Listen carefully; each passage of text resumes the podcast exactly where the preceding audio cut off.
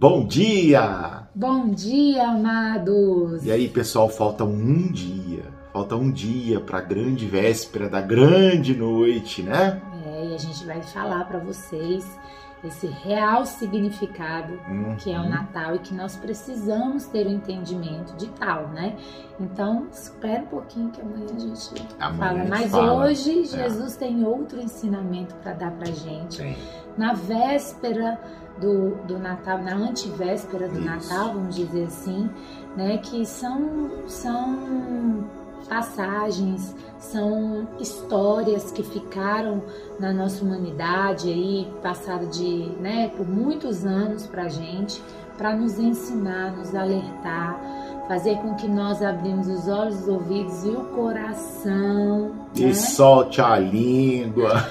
para poder proclamar toda essa glória que Deus faz naquele que recebe a graça. É, então a gente vai falar hoje sobre provação, tribulação e confiança no plano de Deus. É, como é que tá aí sua vida? É isso aí. Vamos nessa!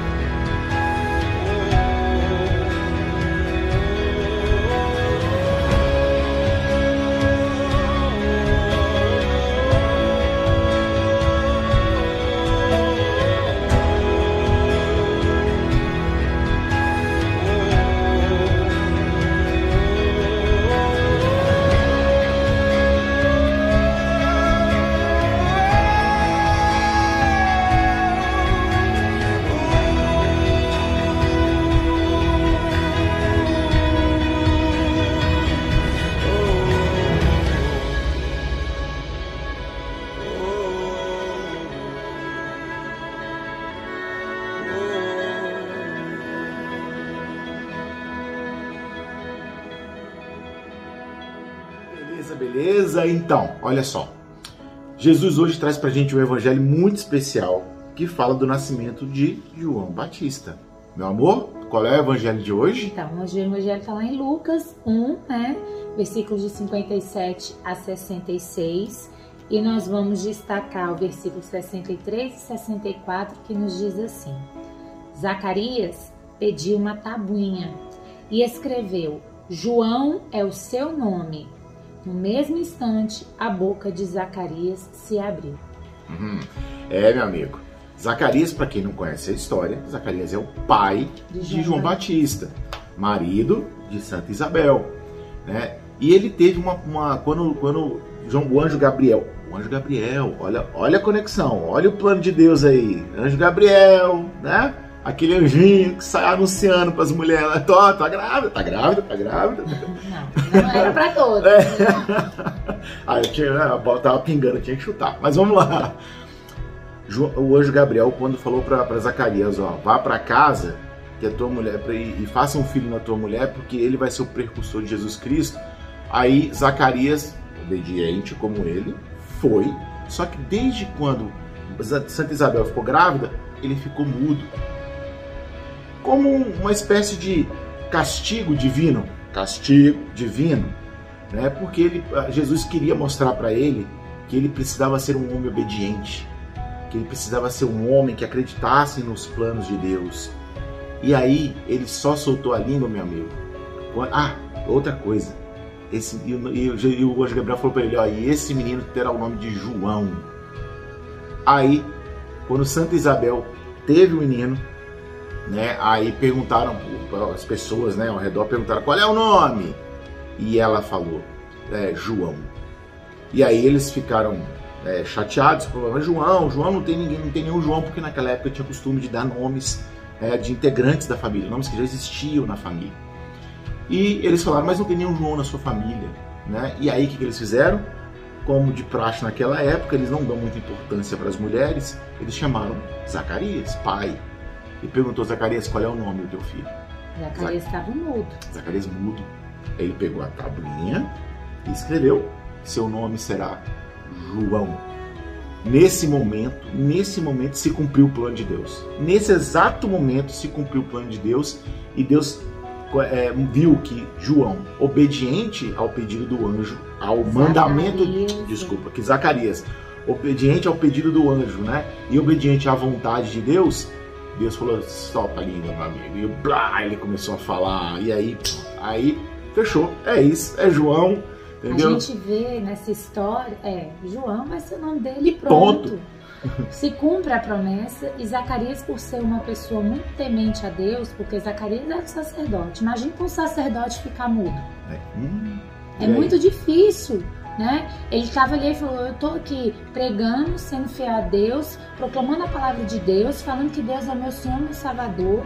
Deus concedeu uma graça que a gente tanto queria, que era ter um filho nosso, na, e eles e Isabel concebeu na velhice, Isso. né? Então, enquanto Isabel gerava em seu ventre o precursor de Jesus, Zacarias gerava na sua alma, através do seu silêncio, Olha. da sua obediência e da vontade de servir a Deus, né? Ele gerava durante esses, esse período em que Zacarias ficou mudo, o entendimento que Deus queria dar para ele de receber tanta graça.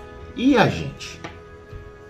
Quando você passa por uma tribulação, porque para Zacarias foi uma tribulação. É claro. Ele entendia. É claro. Né? Quando você passa por um deserto, quando você tem dificuldades na sua vida, o que, que você está fazendo? Você está confiando em Deus? Você está dando graças a Deus por estar tá passando por aquilo? Ou você fica questionando Deus? Ai Deus, por que eu? Por que eu? Ah. Pelo amor de Deus, né, gente? Dei graças a Deus a todo momento e a todo instante. Nós temos os nossos desertos nós, o que, que é o deserto? Deserto é um lugar onde não tem nada. Isso. Deserto é um lugar onde só, só tem areia, sol, calor, fome e, vão, e sede. Esse é um deserto. Você está ali, é, você está ali na sua, na sua condição física sendo colocado à prova. Isso. Né? Só que nós temos uma, um espírito, nós temos uma consciência nós temos uma pessoa em que pode nos tirar de qualquer deserto, Isso. né? E, e a gente indo para esse nosso deserto, a gente se colocar é, nas dificuldades, né? E ser ensinado através dessa dificuldade, ser moldado nessa dificuldade conforme Deus planejou para gente. Isso aí. Né? Por quê? Porque hoje a gente não entende o discernimento de passar pelos nossos desertos e as nossas tribulações, né?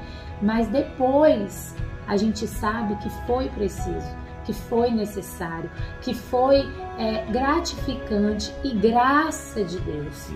Tem coisa mais linda nesse evangelho do que Zacarias e Isabel reconhecer que a graça de Deus estava a todo tempo com ele, independente do que eles passaram. No entanto, que o nome João nada mais é do que graça de Deus. Sim. A graça de Deus, desde o momento em que Isabel concebeu, concebeu João Batista, ele já era graça divina na vida dos dois, porque o anjo anunciou qual seria o seu nome. Isso aí. E aí, gente, o que, que a gente tem que pensar? É, a gente, o cristão verdadeiro não questiona as tribulações e as dificuldades. O, o cristão verdadeiro não fala assim, por que eu? A, o cristão verdadeiro fala, por que não eu? O cristão de verdade tem que puxar para ele, sabe, essas tribulações e agradecer a Deus o tempo todo. O tempo todo. É difícil, a nossa humanidade não permite que façamos isso, porque a vida inteira a gente fica com essa argumentação que o Gustavo falou, ah, por que tem que ser comigo? Por que tem que ser comigo? Mas depois que você passa por ela e você tem o discernimento de que Deus estava te guiando, uhum. te amparando, uhum. protegendo todas as pedras, né, que, que iriam te atacar. Isso aí. Apenas umazinho passou. passou né, e te atingiu, aí você pega e fala assim: graças a Deus que eu passei por isso. Graças a Deus que Jesus me moldou. Graças a Deus que eu confiei na providência divina. Né? Graças a Deus eu reconheço como meu Deus e como meu Salvador. É. Entenderam? Recado dado? Deem graças a Deus o tempo todo, pessoal. Dai graças ao tempo todo. Tá bom? Beijo para vocês, a gente se vê amanhã. Fiquem com Deus, estivemos e sempre, sempre estaremos reunidos em nome do Pai, do Filho e do Espírito Santo. Amém. Deus, bom dia.